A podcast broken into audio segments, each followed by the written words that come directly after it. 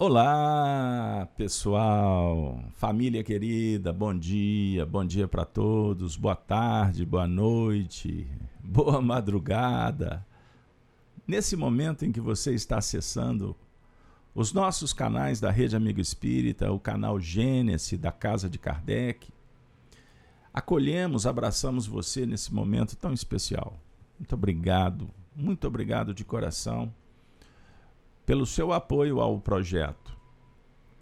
Que nós possamos construir juntos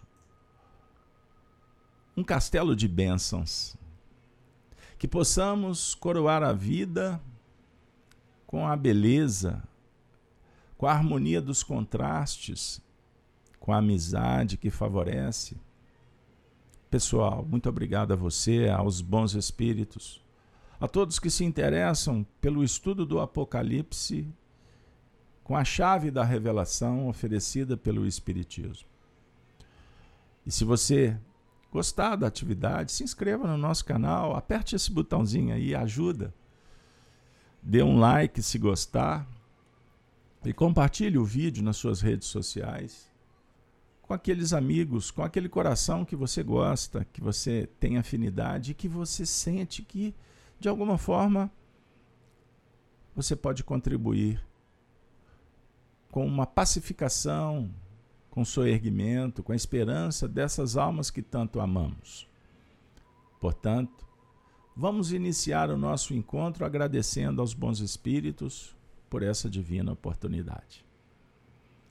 Pois bem, minha amiga, meu amigo, é com muita alegria que estamos iniciando o segundo encontro Apocalipse por Honório Abreu, tendo como chave a revelação espírita. Vocês vão se recordar que na última semana a numeração era 265. Porque estávamos dando continuidade, embora mudando o formato agora no ano de 2022, não mais é, naquela dinâmica de interpretar, de debater com outros corações, mas agora trazendo as experiências que ficaram registradas nas reuniões do Grupo Emmanuel dos anos 2000. Como eu disse naquela oportunidade, Honório Abreu convidou um grupo de amigos para estudarmos o Apocalipse. Foi uma festa, eu não me esqueço desse momento e também da primeira aula, a inauguração. Puxa, foi uma festa espiritual. É difícil conter as emoções quando a gente recorda desses painéis históricos. Portanto, minha amiga, meu amigo, agora nós vamos trabalhar juntos esse cenário. Vamos compartilhar com vocês essas experiências. Eu espero que vocês possam acompanhar esse estudo continuado. Aqueles que se interessarem em conhecer o trabalho anterior, nós criamos uma playlist separada. Então vocês vão encontrar nos canais do YouTube, no Gênesis e na Rede Amigo Espírita, a playlist O Apocalipse. E agora, o Apocalipse por Honório Abreu. Beleza? Então, para quem está chegando agora, bom dia, boa tarde, boa noite, sejam bem-vindos. O encontro de número segundo, que tem como tema a revelação de Jesus Cristo. Pois bem, minha amiga, meu amigo, então agora nós vamos iniciar como fazemos normalmente, que é a leitura do texto básico do nosso encontro. Beleza? Então vamos fazer a leitura juntos? Nós vamos ler os três primeiros versículos do Apocalipse. Bora lá.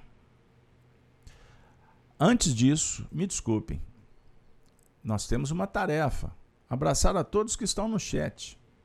Então, minha amiga, meu amigo, se sintam acolhidos. Alice, a Leila, a Flor, Regina, a Josélia, o Paulo, Yara, é, a Leila, Eunice, Gino, Neuza, Tiago, Lígia, Enilda, todos que estão aqui. Beleza? Se sintam abraçados. Beleza? Então vamos lá, pessoal. Primeiro versículo. Primeiro versículo. Revelação de Jesus Cristo. Abrem, abram comigo o livro. Embora estou disponibilizando, mas eu sempre sugiro, se possível, que você leia em casa, adquirindo afinidade, habilidade com os textos. Revelação de Jesus Cristo, a qual Deus lhe deu, para mostrar aos seus servos as coisas que brevemente devem acontecer. E pelo seu anjo as enviou e as notificou a João, seu servo,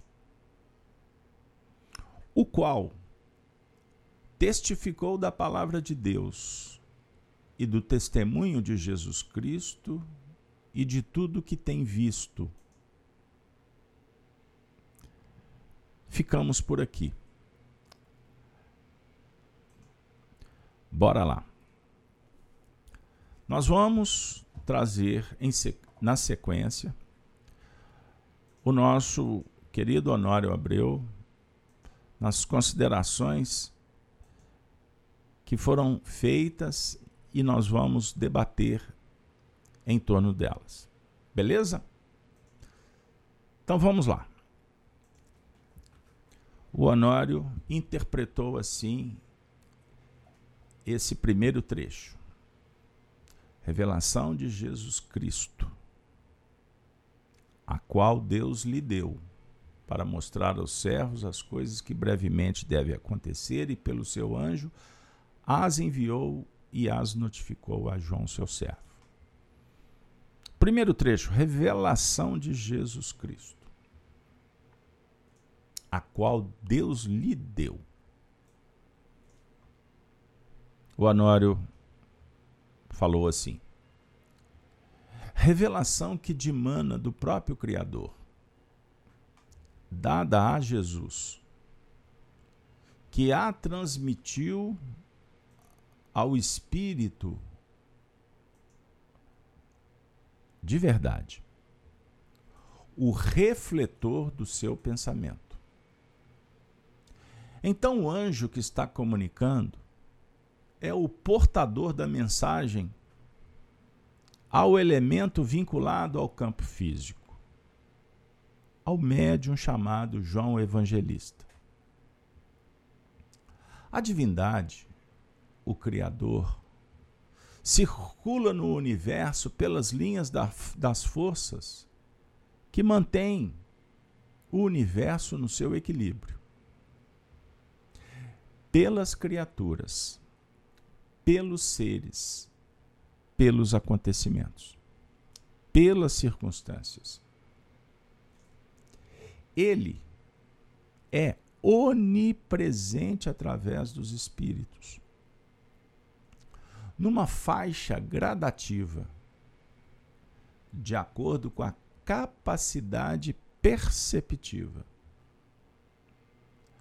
Assim, vai havendo um processo de decodificação decrescente até atingir o último grau na esfera terrestre.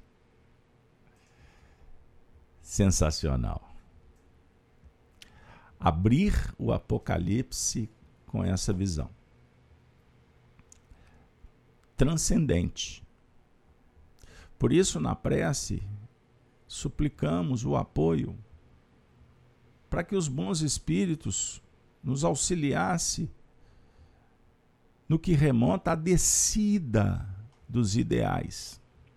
Mas antes, abrindo as perspectivas para as faixas superiores, para recebermos a revelação. Vejam bem, revelação de Jesus Cristo, a qual Deus lhe deu para mostrar aos seus servos as coisas que brevemente devem acontecer. Quando a gente lê o texto, chapado, como eu costumo dizer, no literal,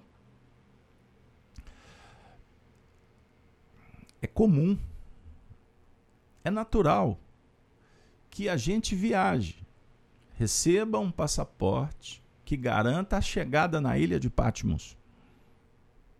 E a gente vê o painel João em contato com o Espírito Jesus Cristo, que vem anunciar as coisas que brevemente vão acontecer, ou as coisas que brevemente devem acontecer. Não significa que vão acontecer. Podem acontecer. No último encontro, nós trabalhamos essa ideia. Porque o Apocalipse não vem amedrontar. Ele não vem dizer que o futuro é inviolável. Pronto e acabou. Não. Porque a profecia, ela chega para o aprendiz que procura o símbolo.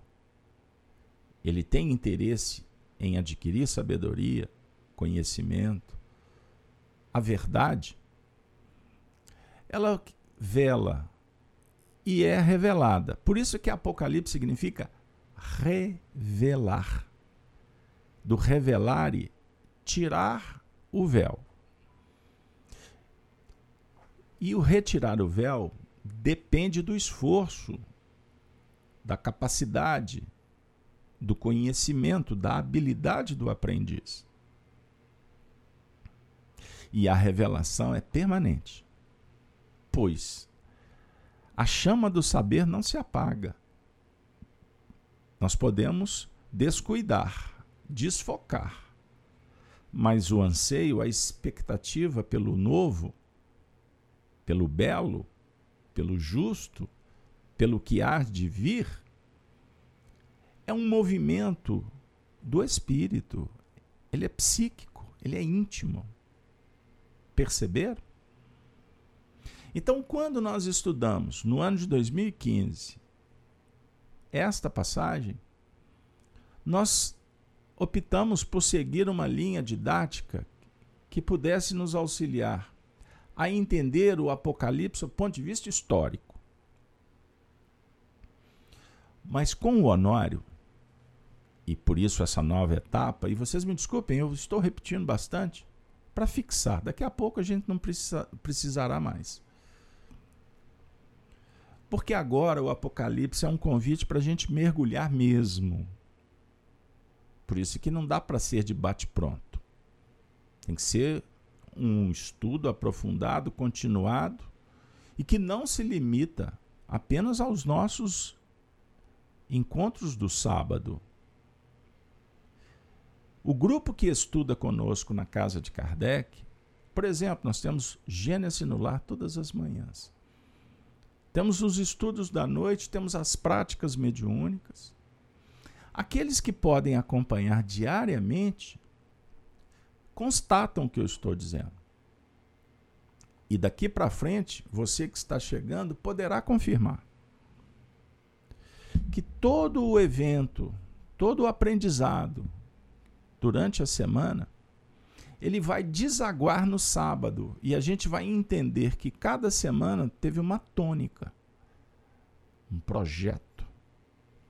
E que nós vamos assimilando devagarzinho por doses homeopáticas. E depois que encerrarmos o ciclo no sábado, nós vamos nos preparar para começar tudo de novo. Então, a revelação de Jesus Cristo, a qual Deus lhe deu para mostrar aos seus servos as coisas que brevemente devem acontecer, e pelo seu anjo as enviou e as notificou a João, seu servo, é uma dinâmica permanente no universo não apenas um dia você foi notificado. Não. E voltando ao texto que foi reproduzido para vocês, o Honório nos convoca, nos conclama refletir que a revelação, na essência, ela demana do Criador. Deus é o Criador. Deus é Criador do universo. Ele é Criador. E por que foi dada a Jesus? Que a transmitiu ao Espírito de verdade. Ou como Espírito de verdade, refletiu o seu pensamento. Bom, num primeiro momento, nós entendemos claramente que o anjo é um comunicador. Então Jesus comunica. Ele é o portador da mensagem. Há o elemento vinculado ao campo físico. Pessoal, a princípio pode ser simples, mas não é não. É complexo e maravilhoso, transcendente. Lembram quando Jesus disse: Eu venho em nome do Pai? Realizar-lhe a obra? A minha comida é fazer a vontade de meu Pai? A definir que a revelação, na essência, ela vem do Criador. Dimana dele. Jesus é o porta-voz. Numa escala extraordinária de uma hierarquia espiritual, que é um assunto difícil para alguns, que não aceitam isso. a doutrina espírita escalona a evolução. Ela apresenta para nós que nós vamos caminhando na direção da perfeição, estagiando, vivendo experiências na, na estrada evolutiva, fundamental para desenvolver habilidades, inteligência. Então, naturalmente, existem os mais simples e os espíritos que estão numa ordem extremamente elevada. Então, não existe criação pronta. Criação é criação. Então, nós temos muitas dificuldades de entender isto. E por isso nós pessoalizamos, personificamos Deus. Então, para nós, Deus por mais que a gente se esforce, ainda é aquele, aquele, aquela figura mítica que está sentada num trono, um velhinho com um cajado.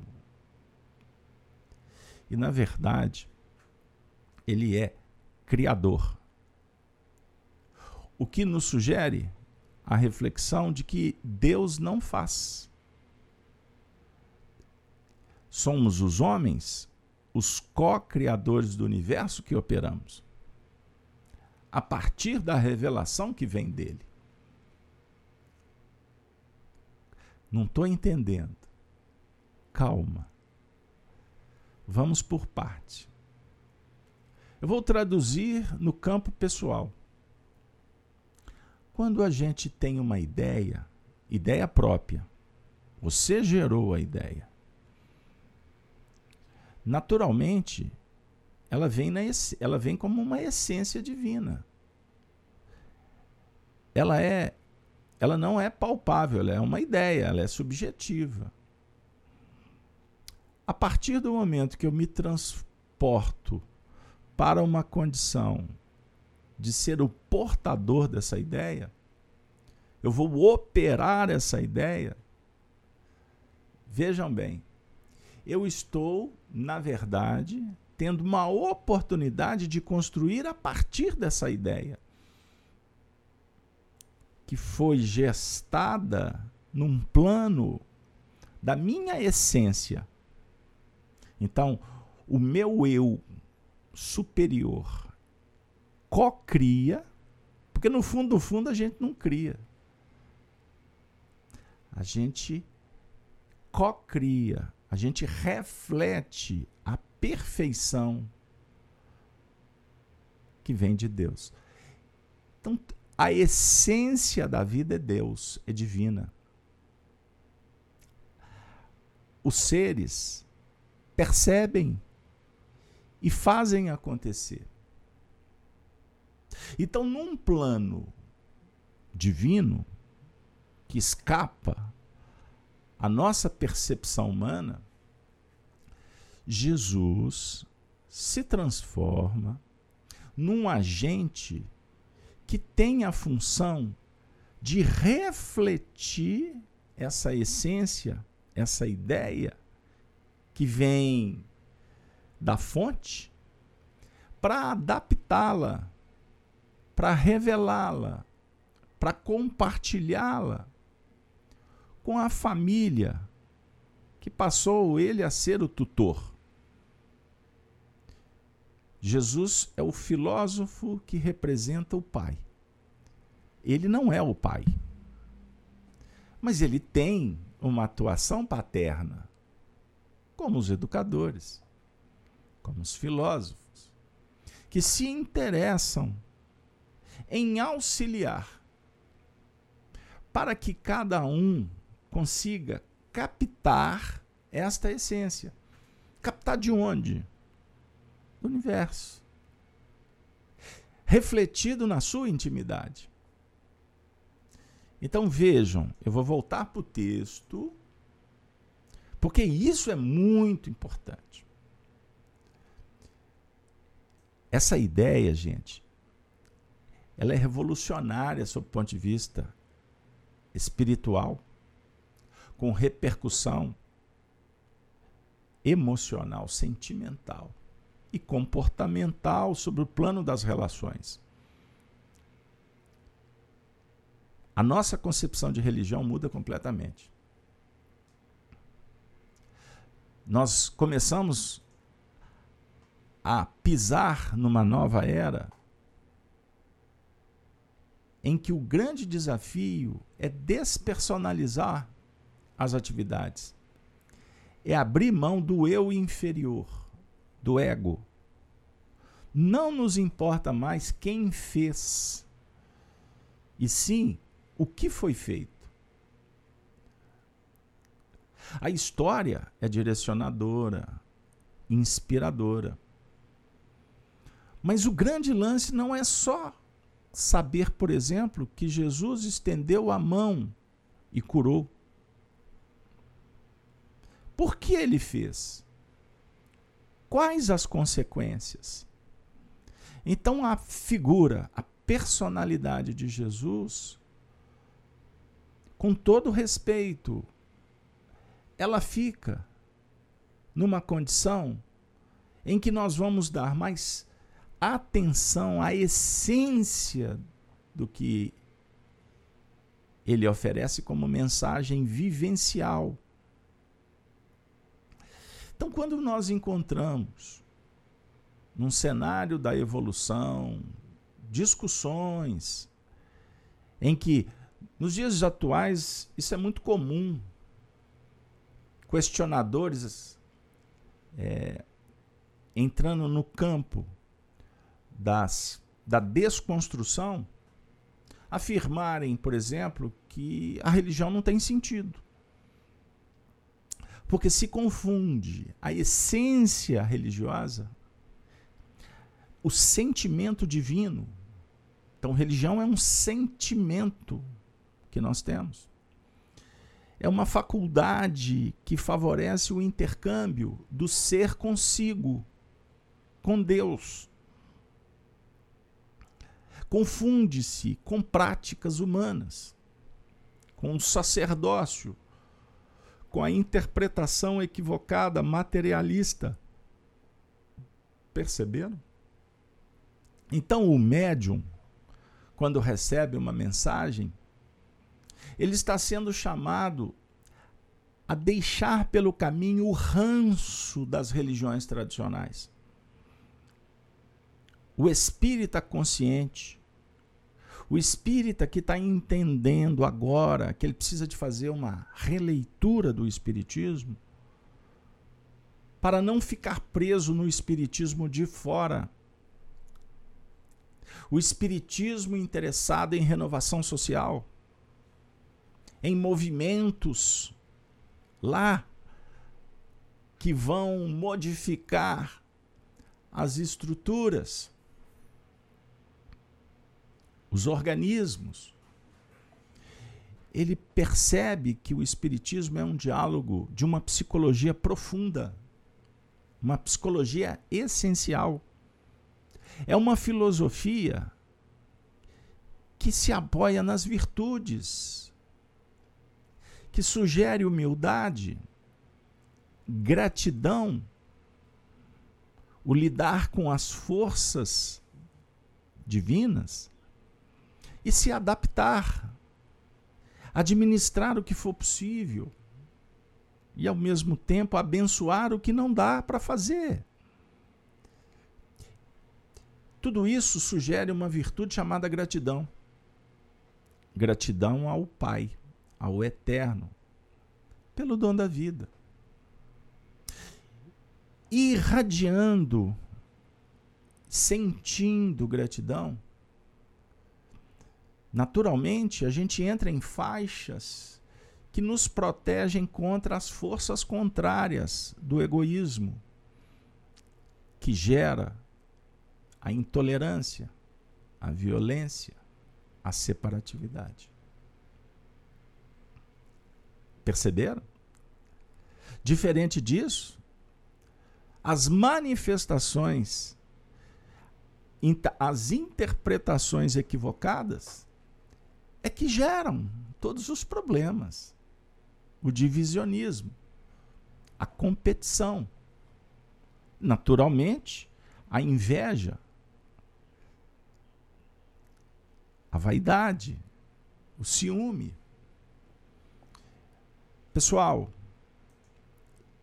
é para pensar mesmo. Respira fundo. Porque o Honório está dizendo assim: a divindade, o Criador, circula no universo pelas linhas das forças que mantêm o universo em equilíbrio.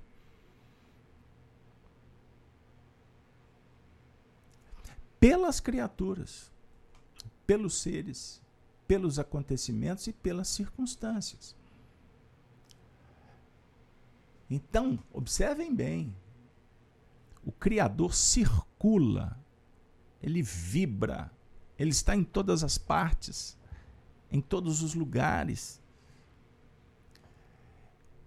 E, e essas forças mantêm o universo em equilíbrio. Pelas criaturas, que são co-criadores, pelos seres que geram as ideias, os eventos no tempo e no espaço. Então somos nós,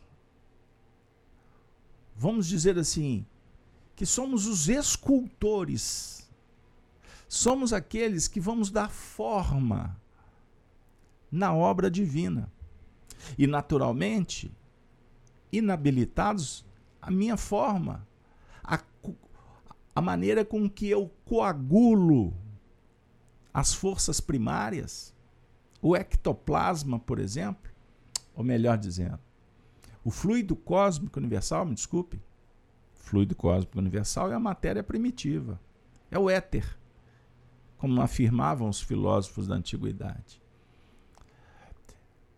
Eu manipulo através da minha mente. Então eu tenho a ideia, uso a, a vontade e coagulo forças. E vou construir os meus painéis mentais e vou viver dentro desse campo. E irradio para que outros possam perceber o paraíso que eu estou edificando pelos meus sonhos, pelos meus anseios. Então Deus circula, a divindade está em toda parte, mediante a percepção de cada um, no seu grau evolutivo. Então, reconhecer a existência de Deus ou não pouco importa. Porque, na verdade, o testemunho da, das forças divinas, eles, isso acontece a um nível íntimo, quando o indivíduo abre os olhos e diz assim: Eu vou fazer, eu sonho fazer, eu fiz conforme eu pude. E me sinto realizado por isso. Então Deus deixa de ser o Deus dos religiosos tradicionais, contestados pelos, é, pelos que não concordam, pelos que negam, mas ele está em toda parte. Ele circula, ele vibra, porque ele está dentro de cada ser, de uma planta, de um animal. Cada um dá a sua forma. Vocês acham que é, a forma de uma rosa ela é configurada de fora para dentro? Não. É de dentro para fora. No movimento do vegetal em busca da luz solar, da energia, do nutriente na terra, ele precisa desses recursos. Mas quem dá a moldura exata é Ele mesmo. É a essência de cada um. Não é assim no reino dos, dos chamados cristalóides, dos cristais? Eles não mudam de forma. Vocês acham que tem espíritos que estão lá dando forma para os cristais? Esse vai ser assim, esse vai. Não! Isso é expressão evolutiva de cada um de acordo com a sua possibilidade, cada um segundo suas obras. O Honório está tentando falar para a gente. Ele é onipresente através dos espíritos numa faixa gradativa. Vocês estão achando que esse contexto aqui ele é das formas? Por exemplo, os espíritos vêm ao nosso encontro para dizer que Deus existe. Então toma isso aqui e se vira. Não. Repito. Os espíritos que operam em nome do Criador nas faixas superiores, eles estão concebendo essa força divina de acordo com a sua percepção e a sua capacidade de operação. Perceberam? Assim vai havendo um processo de decodificação decrescente até atingir o último grau na esfera terrena. Então Deus está sendo decodificado por cada um de nós. Compreenderam? Agora vamos respirar fundo? Vamos lembrar do que eu disse no início? que hoje nós poderíamos estar dando um passo para fazer uma ressignificação da nossa concepção, da nossa maneira de decodificar a essência divina? Então, quando a nova geração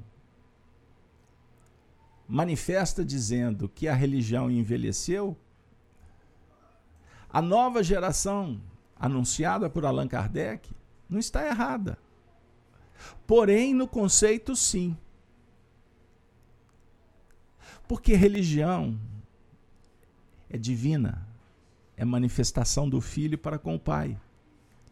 Isso se dá o tempo todo na vida, aceitando ou não, compreendendo ou não. Isso tem a ver com o próprio instinto de preservação, de evolução. Mas a maneira de enxergar envelheceu e tem que ceder. Quanto a isso, nós não temos dúvida. Tem que ceder para as novas revelações. Então, o Espiritismo, através dos Espíritos, vem ao nosso encontro para dizer assim: pessoal, abre os olhos. Chegou o momento de mudar. Mudar a nossa maneira de sentir a vida. Porque intelectualmente nós já racionalizamos o suficiente sobre o ponto de vista do materialismo. Porque nós materializamos a força divina e demos a ela o nome de religiões. Agora é transcendência. Agora, a religião, a gente começa a entender o que Kardec fala na Revista Espírita de 1868, quando ele fez um discurso no Dia de Todos os Santos, quando ele fala que o Espiritismo não é uma religião como nós entendemos.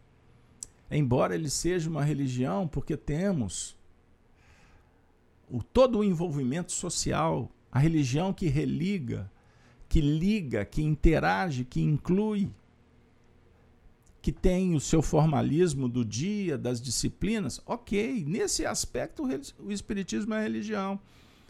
Mas o Espiritismo é uma filosofia com uma fundamentação moral. Isso, e em nível de ciência, o Espiritismo tem a ciência de dialogar com os espíritos, a mediunidade. Mas sabe como que nós podemos refundir o Espiritismo por, como ciência? quando a gente começar a entender um pouco mais sobre psicologia transcendente, o estudo da psicologia humana, que dialoga com vidas pregressas, que dialoga, portanto, com o inconsciente, com causas e efeitos, com os problemas interesenciais, com as circunstâncias do caminho que são indicadoras, norteadoras, com esse movimento de culpa, de resgate, de reparação. Pergunto para vocês. Vocês podem, nós podemos dialogar com o Espiritismo sem qualquer alusão aos aspectos religiosos num primeiro momento, estudando a causa e o efeito na própria intimidade. E naturalmente, nós vamos caminhando em percepção, em compreensão, para um ambiente em que a religião do coração terá espaço. Porque só o intelectualismo não atende. Perceberam como que o assunto é, é belíssimo, é extraordinário? É filosófico, eu sei. Em determinados momentos a gente pode falar assim: meu Deus, eu não estou entendendo. Por isso eu sugiro, calma. Se você está chegando agora, não desista. Venha mais, volte. Vamos devagarzinho, porque nós vamos começar a assimilar mais esse conteúdo. As ideias vão começando a tomar forma. Perceberam? a nossa mente vai sendo burilada, limpada, a gente vai refletir mais. Por isso o Honório continuou dizendo: vamos passar adiante. Então nós trabalhamos revelação de Jesus Cristo, a qual Deus lhe deu. Como revelação de Jesus Cristo, a qual Deus lhe deu, Deus nos concedeu para mostrar aos seus servos. Vamos ver qual é a ideia que sugere Honório sobre mostrar aos seus servos?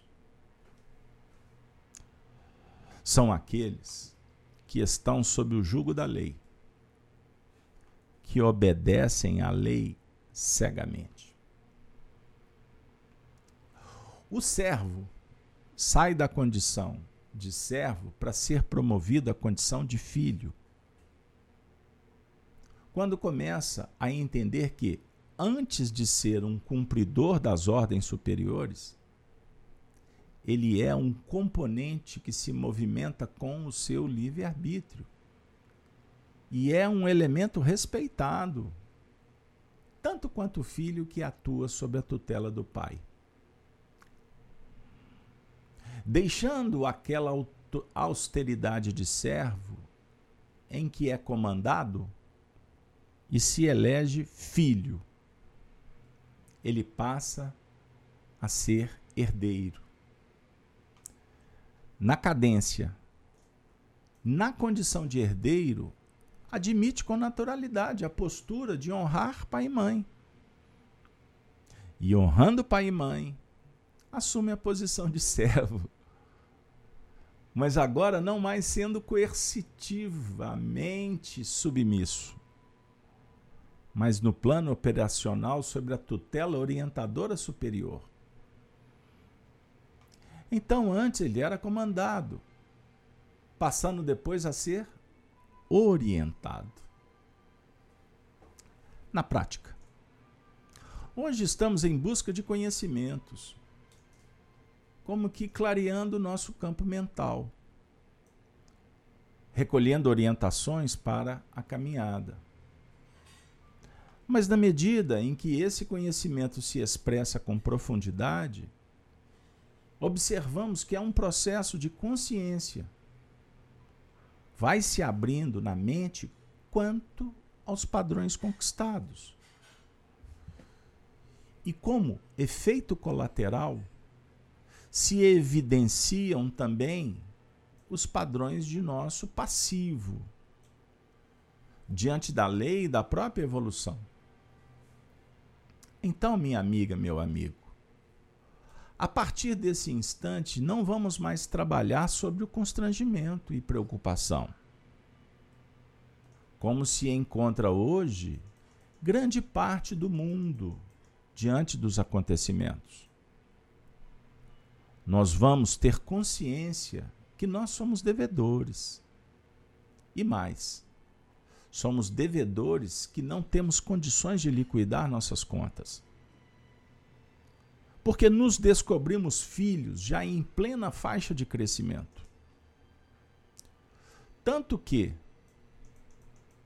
todo o sistema de aprendizado, à luz do espírito, não começa na infância. Começa sim na adolescência para a maioridade. Inicialmente, nós somos auxiliados por aqueles que nos tutelam. Então, nas nossas faixas inferiores, os técnicos espirituais que laboravam em nome do Criador faziam as escolhas. Já que não tínhamos a razão desenvolvida para optar.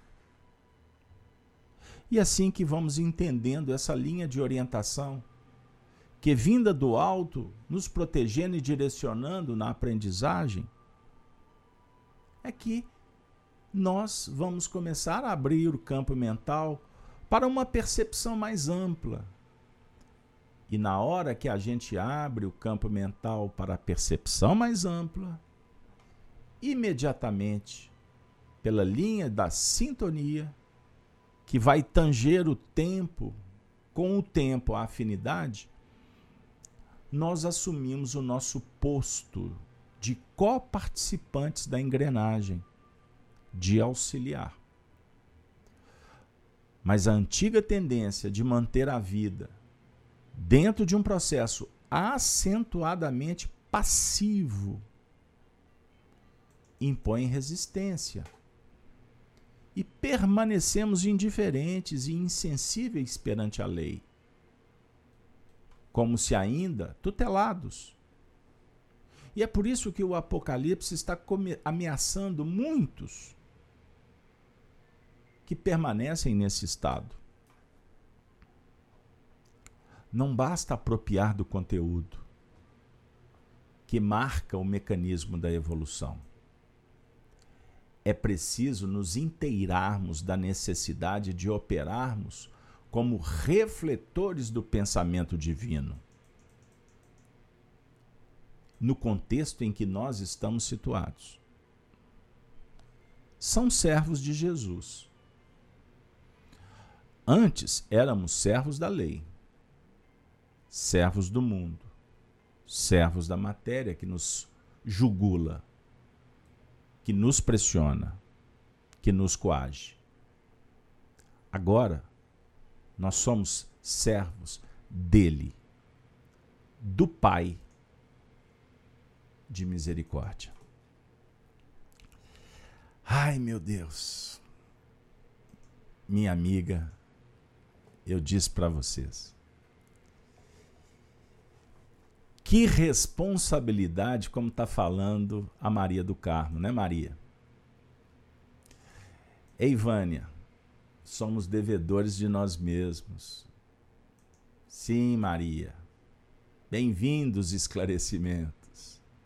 E ela ainda diz, né, Maria? Maria empolgou. Estamos amando os esclarecimentos, pérolas aos nossos espíritos. E a Karen? Karen está dizendo, exatamente, exatamente, é isso aí. Né? Então vamos junto? A Karen lá de São Paulo costuma dizer, né, Karen? Tem hora que o apocalipse faz sair fumaça da nossa cabeça.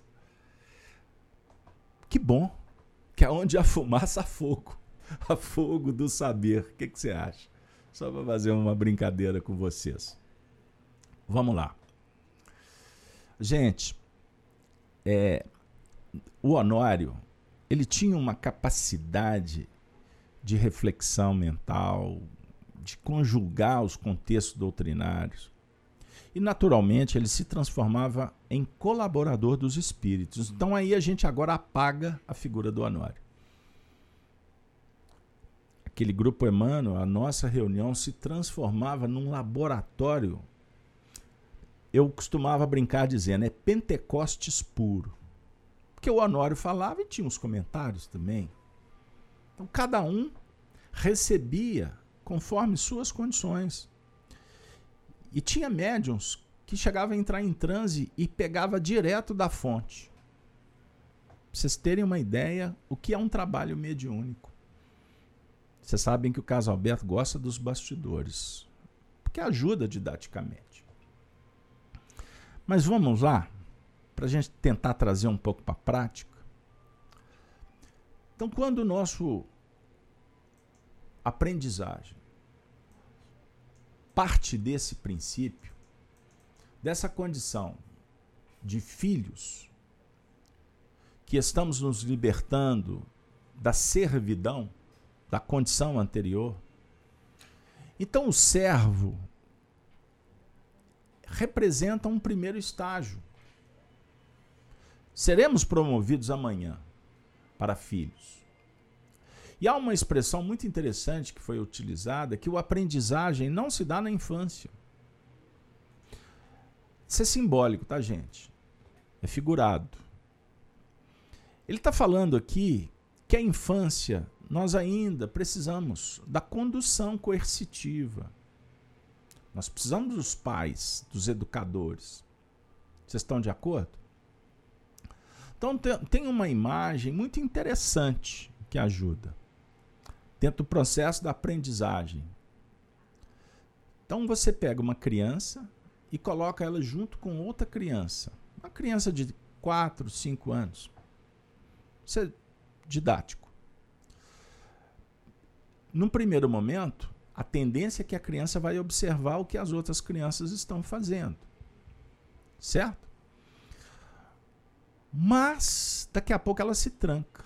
Porque ela vem de um condicionamento de estar sozinha. Então ela se fecha. E ela vai brincar com um brinquedinho ali de acordo com o que ela está acostumada. Aí vai vir um terceiro movimento, que ela vai começar a observar o que as outras crianças estão brincando. Naturalmente, uma dessas crianças já chegou em estágios anteriores. E ela passa a brincar e influenciando as outras crianças. Começa a se destacar a liderança. Certo? Aí ela vai trabalhar até a exaustão. Até que chegará um momento que ela vai se desinteressar do brinquedo e daquele grupo. Ela começa a abrir a perspectiva para um outro movimento. E assim se dá o despertar da consciência. Obviamente, eu estou tentando simplificar, porque num primeiro momento, quando a criança chega no grupo, que ela vai observar e depois se fecha, ela está na condição de serva da lei. De qual lei? De um código que está escrito em algum lugar, pessoal? Não. É a lei da natureza, é a lei divina. Por essência, ela é filha. Mas naquele momento, ela deixou de estar com seus pais e começa um processo de despertamento que requer percorrer uma senda com etapas até que ela vai adquirir a chamada autonomia. Então são estágios. Heteronomia, seguir uma regra externa, uma influência, é, um envolvimento para que, em outro estágio, se adquire as ideias próprias. Então veja bem, em filosofia, quantas vezes nós somos alertados nos, nas nossas lives, nos estudos, para termos ideias próprias e não sermos massa de manobra, não sermos facilmente influenciados. Então, para isso, nós precisamos estudar, nós precisamos ter conhecimento. Pois o conhecimento liberta. Liberta do quê? Da ignorância, dos perigos que podem as circunstâncias da vida trazer, desfavorecendo o despertar do ser para com as suas responsabilidades perante o Pai. Então Jesus se torna o revelador simbolicamente. Ele se aproxima como um irmão mais velho que vai dizer aqui: olha aqui, pessoal, tem um outro brinquedinho. Olha ali, tem aquele pessoal que está fazendo alguma coisa de diferente. O que, que vocês acham da gente ir também conhecer o outro grupo? Bom, aí naturalmente nós vamos fazer comparações de experiências vividas num grupo, um outro grupo, em estágios variados. Até que a gente percebe quando formos chamados para colocar leis no ambiente que nos encontramos, a gente vai então adquirindo uma certa liderança porque você aprendeu e os outros ainda não, ou estão no processo. Aí, motivado pelos interesses pessoais ou interesses que envolvem outros grupos, ou a necessidade de inserção, de aceitação do coletivo, o indivíduo vai é, trabalhando com as forças da alma, se habilitando a fazer coisas novas. A partir da exaustão daquela experiência que o graduou de alguma forma. Então, ontem, nós nos interessamos pela verdade. Aquela verdade com um V maiúsculo de daquele estágio, o aprendiz sincero, humilde, ele vai se devotando, ele vai se entregando para conhecer uma verdade que seja mais importante do que aquela. Então o V maiúsculo de um outro ângulo se abre. Observem bem que sensacional. Isso para nós demonstra a sabedoria divina, a sabedoria divina que nos auxilia no que remonta ao nosso encaminhamento naquilo que a gente desconhece.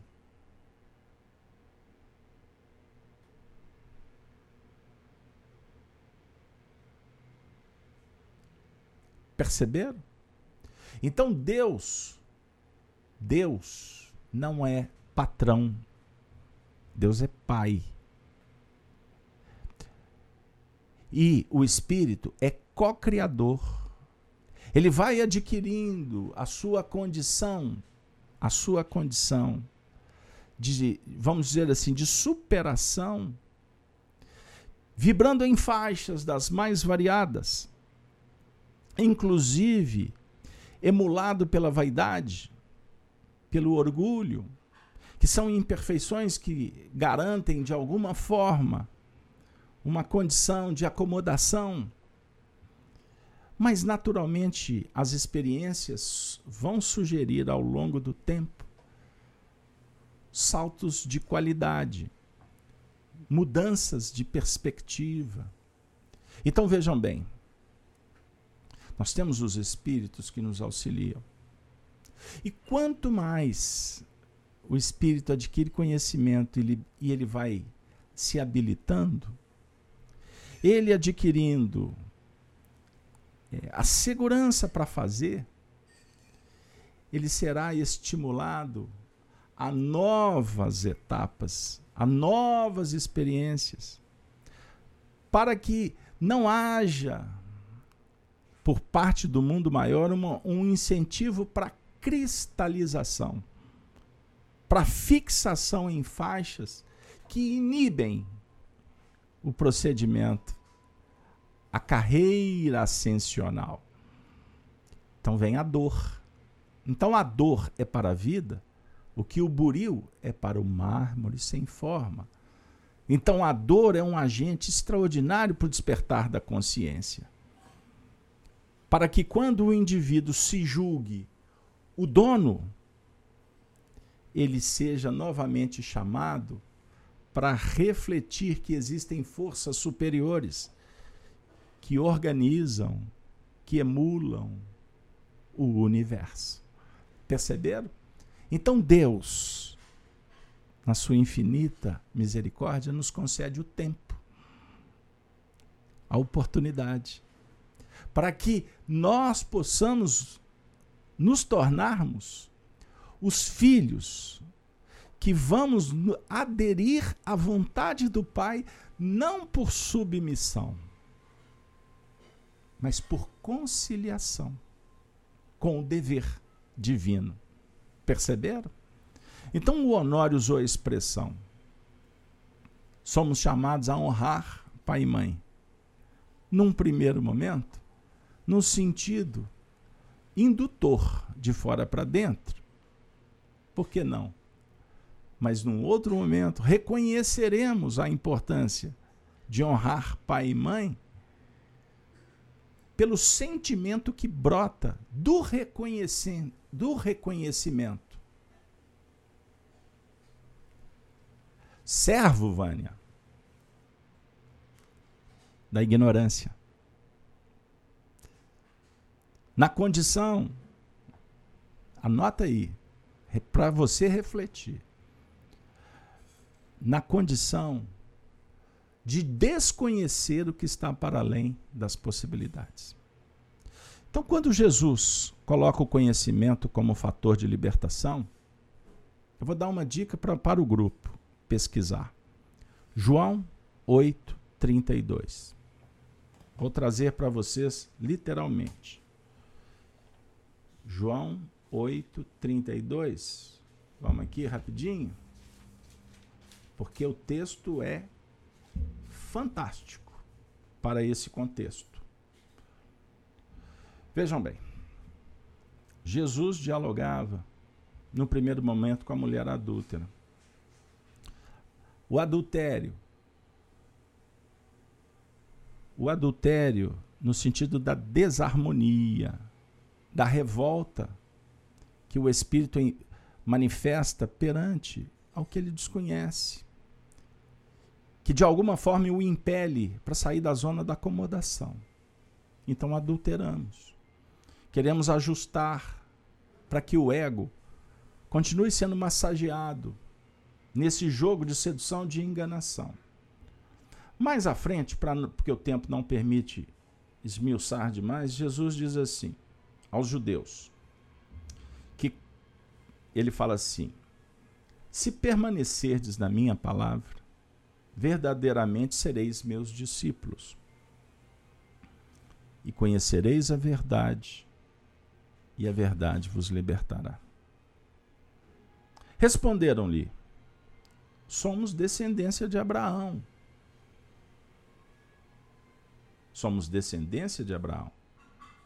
E nunca servimos a ninguém. Como dizes tu, sereis livres? Respondeu-lhe Jesus: Em verdade, em verdade vos digo, que todo aquele que comete pecado é servo do pecado. Ora, o servo não fica para sempre em casa, o filho fica para sempre. Se, pois, vos libertar, verdadeiramente sereis livres. Então, para não estender, então observe. O filho fica para sempre na casa do pai. Que filho é esse? Persona? O discurso aqui é no sentido horizontal. Me desculpem, não é essa a proposta. O convite do Apocalipse é para que você escolhe do mundo de fora. A sua persona, quando se torna servo, uh, quando ela se torna o Senhor, que ela passa a impedir a livre manifestação do divino, significa que nós estamos conspurcando, nós estamos esterilizando a obra do Criador. Nós estamos impedindo que o sentimento nobre, justo, bom se faça, aconteça.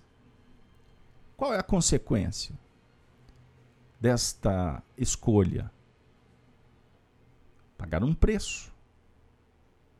Porque a desarmonia é o mesmo que uma dissonância.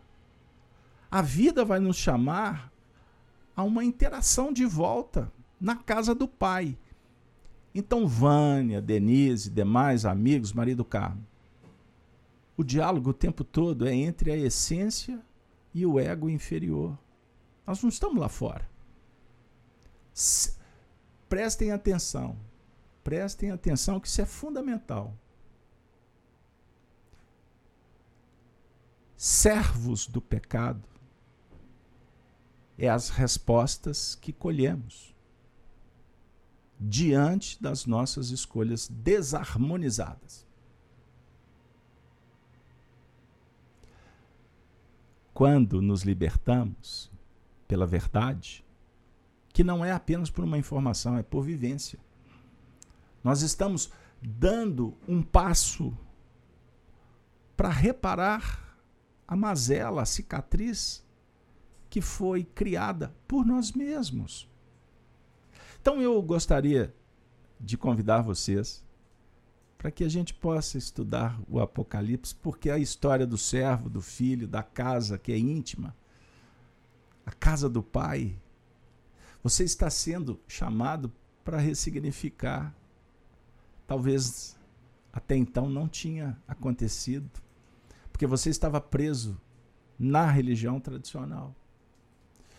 E a religião tradicional ela hoje nos causa muito desconforto, porque se confunde os termos. Julgamos que religião é moralismo. Perceberam?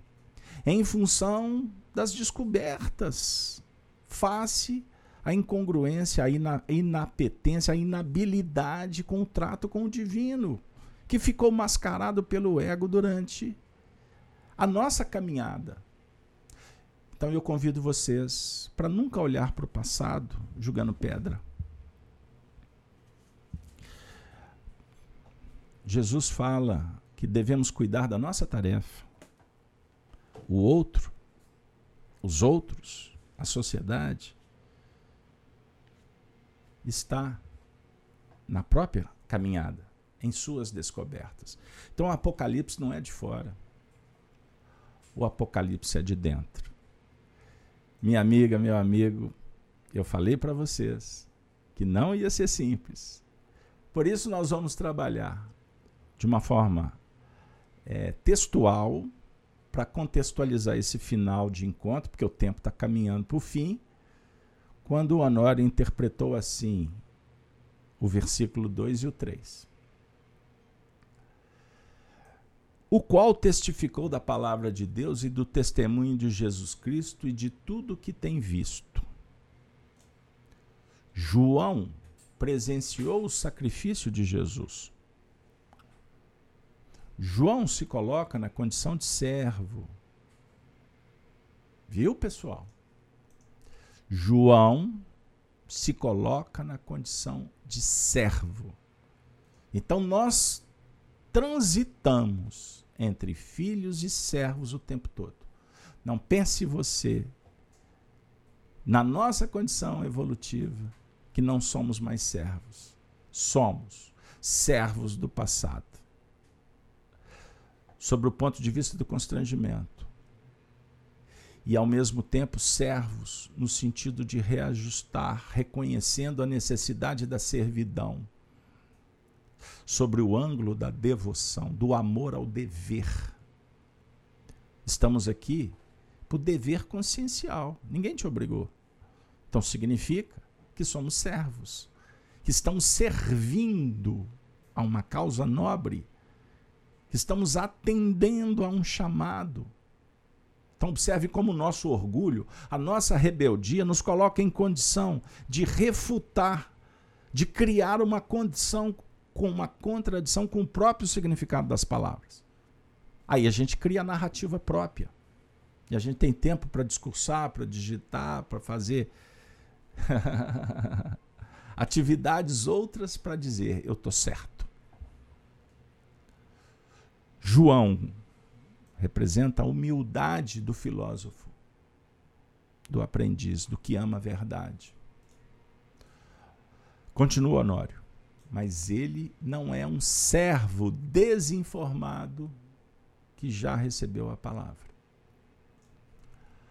Aquela posição que não é um sentimento oral apenas, é sentido de vida. Testemunhar o Cristo significa ter coragem de viver dentro de um processo realizador, consoante ao que propõe a intuição. O ensino teórico do Cristo e por ele vivenciado. Somos nós mesmos. Quando testemunhamos o amor por ele irradiado e dinamizado adequadamente por Jesus para o nosso entendimento. Percebam bem. O qual testificou da palavra de Deus e do testemunho de Jesus Cristo e de tudo que tem visto. Então, o testemunho é do que tem visto. Porque o que não tem visto, não tem como testemunhar, não foi vivenciado, não faz parte, não está incorporado.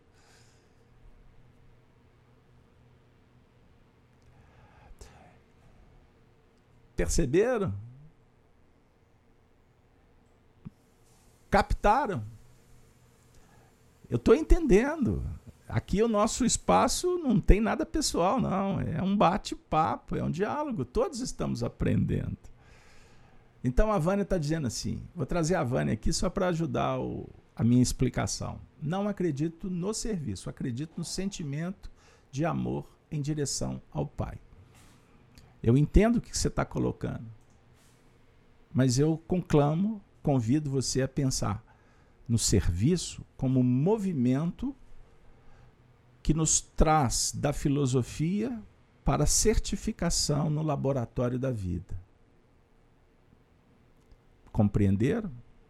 Então, o diálogo é com Jesus. O diálogo é com Jesus. Eu não vim servir, ou melhor, eu não vim ao mundo para ser servido. Eu vim para servir. O serviço é que é no serviço que nos habilitamos no trato com as emoções, com as relações. Filosofia é apenas o diálogo, é apenas a elaboração, o questionamento. Se nós não sairmos da cátedra, do púlpito, se não sairmos do sofá, da nossa condição ainda refratária, não compreenderemos o Evangelho. Porque o Evangelho vivido e sentido, ele sai das linhas da elaboração e vai para a construção. Este é o sentido da palavra serviço. Percebeu? Né? Compreenderam? Servidão, como a Vânia muito bem colocou, não. É serviço. É adesão consciente. É isso mesmo, Vânia. Tá, tá, seu pensamento está correto desde o início. É só mesmo uma questão de organização das ideias. Operação. Então, observemos. Só para que eu, eu, eu. vou sair da polarização para a gente poder caminhar para a finalização. Vamos abranger agora. Convite para todos.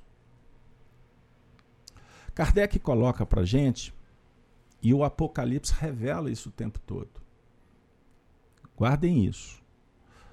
O novo milênio, a era da regeneração, é a era da colaboração.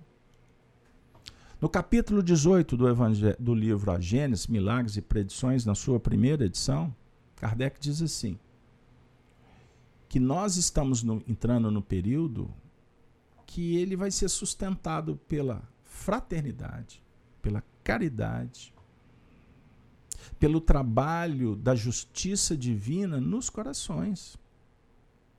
Então, não dá mais para ficar parlando, discutindo, sem construir, sem colaborar. E para isso nós precisamos de dialogar. E o diálogo do filósofo é consigo. Se não mergulhar para se conhecer, a gente continua com a mente discursiva tagarelando. Reflitam, eu convido vocês. Por quê? O corpo dialoga, a emoção dialoga, o sentimento dialoga, a razão dialoga. São muitas vozes. Muitas vozes tagarelando. E a nossa persona tende à acomodação com aquilo que atende ao ego, à vaidade. E isso tampona, oblitera, hum, cria um muro que impede a essência se manifestar, a luz irradiar. Perceberam? Jesus disse: brilha a vossa luz. A gente está querendo acender o holofote lá fora, querendo acender luzinha. Nós estamos interessados muito mais em convencer alguém, em querer mudar o mundo. O diálogo, ele precisa ser estabelecido em busca da harmonia interior. Então você não faz isso tagarelando. Num primeiro momento é orando, é se harmonizando, é pacificando, é culti cultivando virtudes da paciência, da bondade. Perceberam, pessoal? É um movimento extraordinário, transcendente. E ele passa pela meditação. Meditar é ouvir a voz divina, a voz interior. É procurar se perceber, ser grato à vida, agradecer as experiências, aceitar, se autoaceitar, se perdoar. Você cultiva, você trabalha o sentimento do amor do amor verdadeiro? Ou a gente ainda está na fase do ficar mandando coraçãozinho? Amor eu confundo com romantismo ou com paixão? Amor, amar a si mesmo, não no sentido egocêntrico, mas se você não amar a vida, se você não amar a você mesmo, você continuará esperando que alguém te ame? Isso não é amor. Isso é negociação, isso é comércio. Compreenderam? Então ama você, ama Deus. Tenha fé em Deus, tenha fé em você, tenha fé na vida. E naturalmente o Apocalipse, revelado pelo Espiritismo, nos convida para amar, amar, amar a natureza, amar os seres, amar as coisas Amar no sentido de libertar, de entregar e não de juntar em celeiro. Rever, sentir em outras bases. E esse sentimento nos traz paz. É a realização pessoal. É o serviço no bem. Realizar-se. Colocar em prática os seus sonhos. Acreditar nos seus sonhos ter ideias próprias. Minha amiga, meu amigo, o Apocalipse por Honório é um grande desafio. E eu gostaria agora de trazer para vocês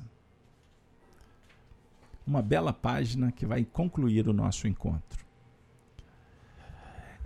Honório, em espírito, ditou esse livro para o médium Wagner Gomes da Paixão.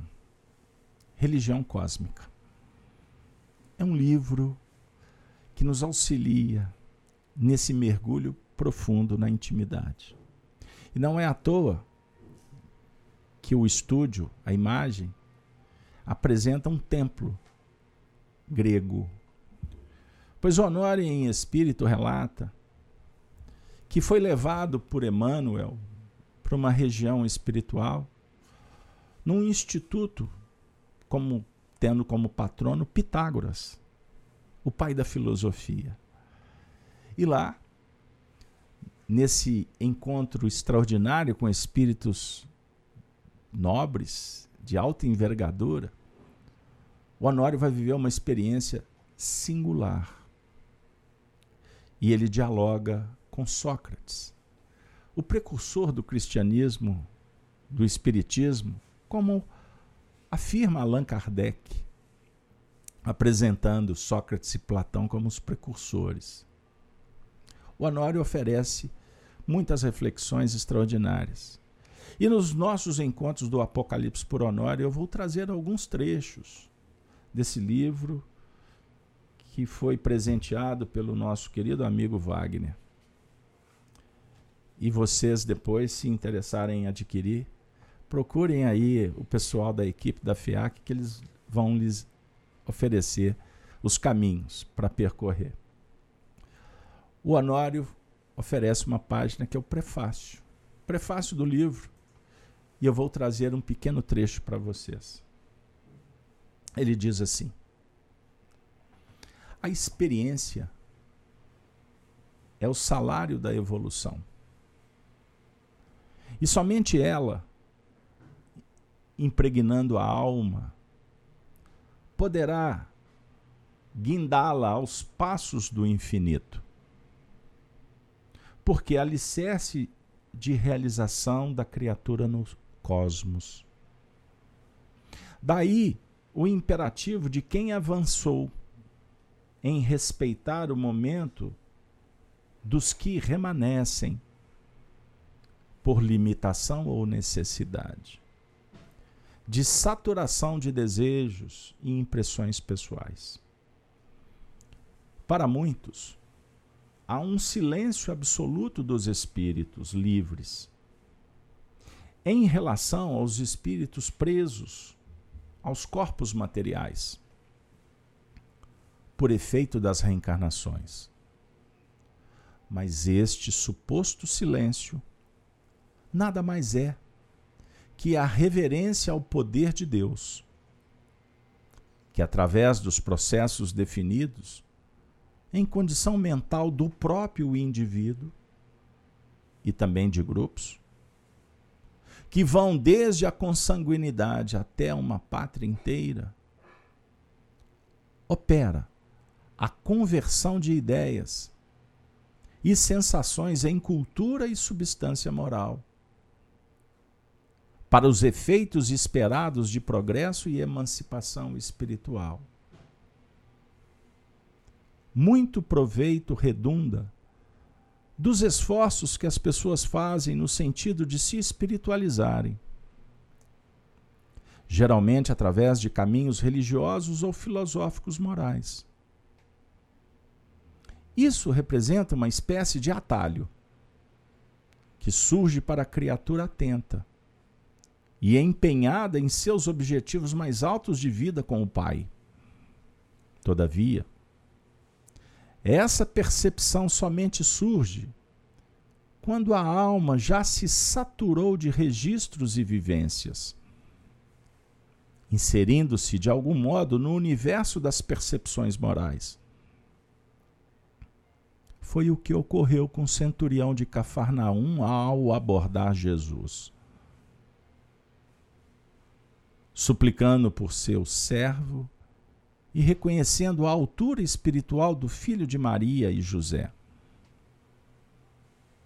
Nessa órbita, estudos elastecem o mundo mental dos candidatos ao reino E a perseverança termina por gerar em seu íntimo as afinidades eletivas, que são vínculos espontâneos e promotores de vibrações mais altas, a compensarem as lutas e as pelejas da subida moral.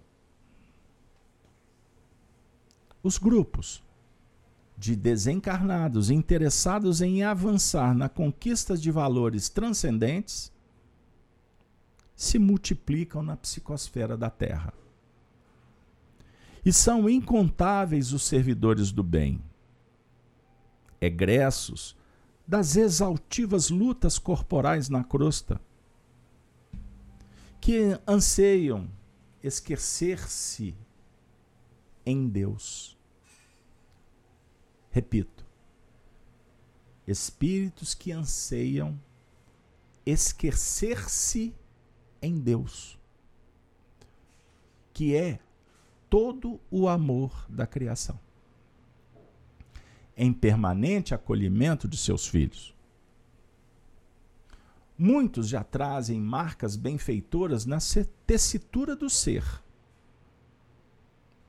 E ora revelam leveza por terem espiado faltas e desvios do pretérito, logrando respirar o clima do auto-perdão. Oram demonstram sublimidade no olhar, na postura, por efeito da humildade conquistada em provações acerbas. Entre incompreensões humanas e preterições até criminosas por parte dos ingratos parceiros de outrora. Ah, minha amiga, meu amigo, pessoal, há instâncias de aprendizado e trabalho nas esferas que se distendem a partir da crosta e vão ao infinito. Qual divina espiral de vida e luz? Cada alma se situa na faixa que lhe corresponde à realidade interior e aí se embebem de valores pertinentes às suas experiências e descobertas, sem qualquer violência ou imposição. Importante dizer que os desencarnados apenas sofrem o efeito de suas escolhas. E é irretocável a precisão da lei de justiça que impera no universo dando a cada um segundo as suas próprias obras. Enquanto muitos espíritos recém-desencarnados gravitam em torno da crosta, ainda compromissados com familiares, amigos, desafetos, trabalhos, sonhos desfeitos, ou em realização paulatina? Outros, outros, mais conscientes e desapegados de sua retaguarda, buscam os sismos numa perspectiva que poderia ser definida por mais além. Associam-se a instrutores abalizados e capacitam-se a perscrutar a mente e o trabalho dos vanguardeiros da evolução planetária. Até mesmo em ambientes que ultrapassam os domínios terrenos. Dentro desse espírito de solidariedade que predomina na criação de nosso Pai. nesse nosso singelo trabalho, estamos tentando dar algumas notícias breves sobre a beleza da criação em circuitos evolucionais que foram, de algum modo, nossa ocupação enquanto espírita, estudioso na última romagem física. Note-se que o pensamento é a vida da individualidade. Porque a experiência da imortalidade somente se efetiva pela prerrogativa de pensar e sentir. De modo que, consoante, aprendemos com o Espírito Emmanuel, sendo a mente o espelho da vida em toda parte, o pensamento é a capacidade interpretativa e de incursão vibracional da criatura em, evolu em evolução no tempo e no espaço. Violência nunca será tema de Deus. Violência nunca será tema de Deus. Por isso, tentando somar esforços com os nossos benfeitores de sempre, para criar espírito para gigante, referência ao Brasil, comparecemos aqui fraternalmente, a fim de conversarmos sobre a grandeza universal, sobre a nossa vida mental, sendo acalentada pela mente divina, em circuitos de ação e reação, causa e efeito até que o amor nos domine e nos liberte de toda e qualquer condição existencial, fazendo desaparecer todas as equações da lei. Essa misericordiosa tutora dos que um dia comungarão efetivamente com o Pai. Honório. Abreu, 28 de dezembro de 2018. Que Deus nos abençoe e que nós possamos continuar lidando com as equações da lei, porque o estudo do Apocalipse propõe isso. E, naturalmente, ele sugere que todos nós mergulhemos. E ao mergulhar, nós vamos lidar com alegrias e tristezas, com reconforto e desconforto. O vulcão do campo mental entra em erupção. Assim, nós estamos forjando o aprendizado. Então, no estudo do Apocalipse não tem nada errado, não tem nenhuma ideia que não tenha o seu devido valor. Todos possuímos uma importância que favorece o desenvolvimento desse trabalho. Por isso, gostaria de me colocar de joelhos como aquele que não tenho a sabedoria, mas me coloquei matriculado na escola dos filósofos. E filosofia, na concepção pitagônica, é o amor à verdade é se colocar com coragem em busca. Se fazer humilde, sempre pronto a observar que da pirâmide existem muitas facetas e que me compete estabelecer um périplo em torno da pirâmide na busca da ascensão da subida. E quando nós fazemos isso em conjunto com os amigos interessados na ascensão, observem ge geometricamente falando, quanto mais próximo da ponta da pirâmide, nós estaremos mais próximos uns dos outros. E juntos, nós podemos mais. Não tenhamos dúvida. E eu gosto muito daquela estrofe do meu xará, né? Ou eu que sou xará dele, como queira, Beto Guedes, quando escreveu que um mais um sempre é mais do que dois. Vamos unir, vamos convergir, vamos nos aproximar, respeitando a individualidade, princípios e crenças. Vamos na direção do amor. Vamos à vivência do Evangelho. Sentido. Evangelho é o sentimento em vias da sublimação. E que Jesus esteja sempre conosco, o nosso guia, o nosso professor. Que Allan Kardec possa estar nos nossos estudos e que eu possa, a cada movimento, reconhecer, sentir. Não por informação, mas sentir que eu sou filho de Deus. Somos irmãos em Cristo. Valeu? Fechou? 9 7 no horário. Deu lá, certinho. Que bom. Vamos celebrar? Muito obrigado. Muito obrigado a sua presença, o seu carinho a esse projeto, o apoio. Que Deus abençoe a você, a sua família.